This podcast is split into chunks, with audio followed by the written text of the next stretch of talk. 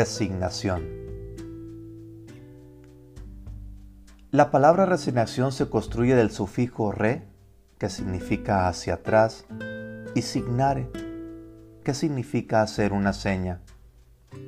Así que resignación es una acción de devolver un cargo, entregar un signo de poder. No es extraño que esta palabra tenga mala pinta. Regularmente se utiliza cuando experimentamos una pérdida.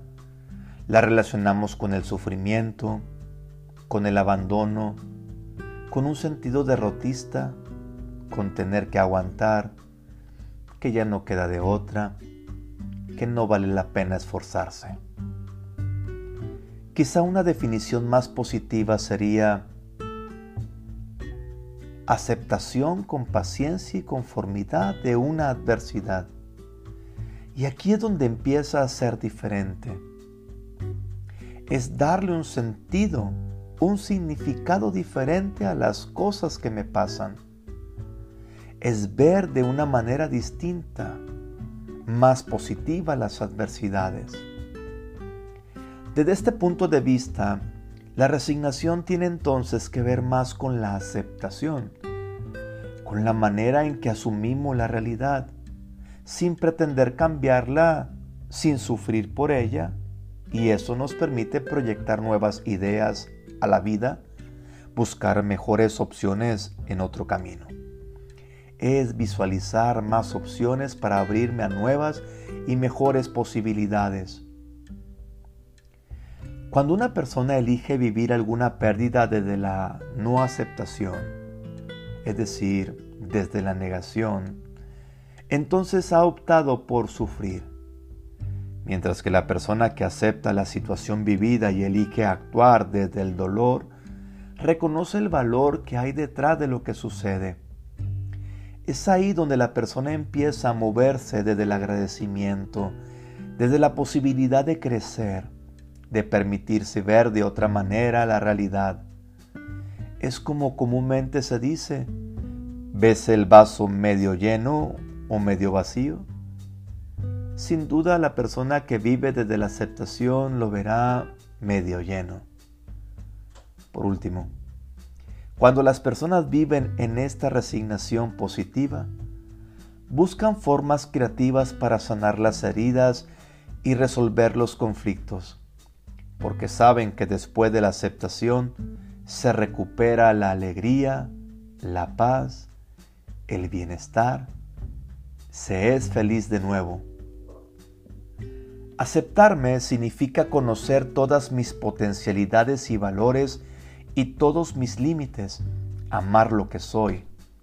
Significa también gozar de ser lo que soy y como soy. Si soy obra de Dios, si Él mismo me ha modelado y ha pensado en mí desde la eternidad, ¿no tengo razones suficientes para aceptarme y ser feliz? ¿Por qué entonces me cuesta tanto trabajo aceptarme?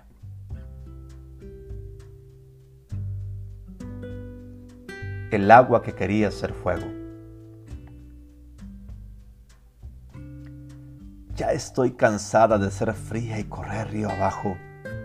Preferiría ser hermosa y encender entusiasmos, y hacer encender el corazón de los enamorados y ser roja y cálida.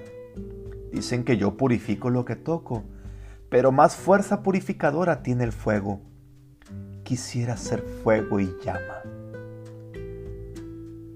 Así pensaba en septiembre el agua de un río de la montaña, y como quería ser fuego, decidió escribir una carta a Dios para pedirle que le cambiara su identidad.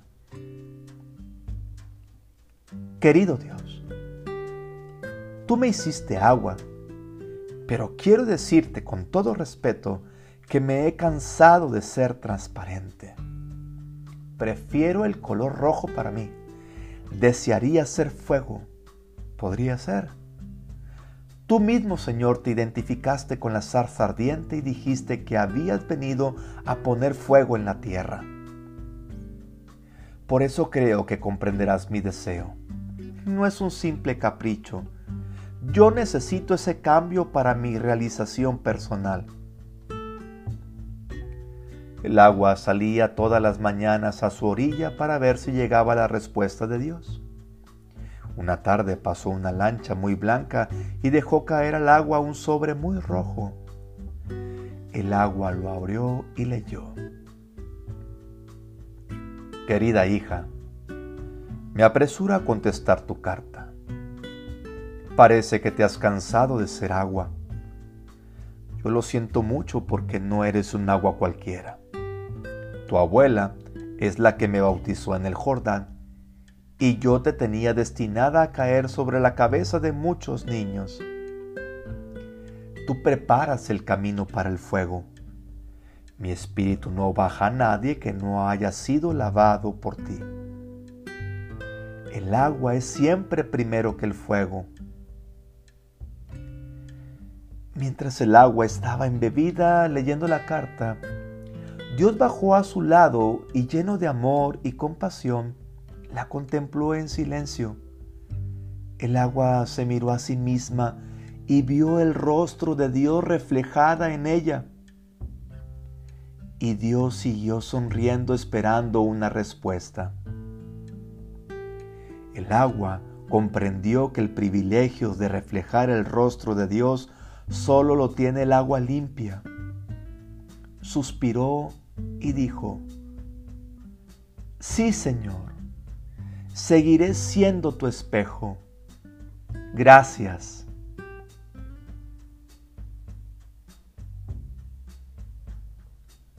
Sabemos que Dios dispone todas las cosas para el bien de los que le aman.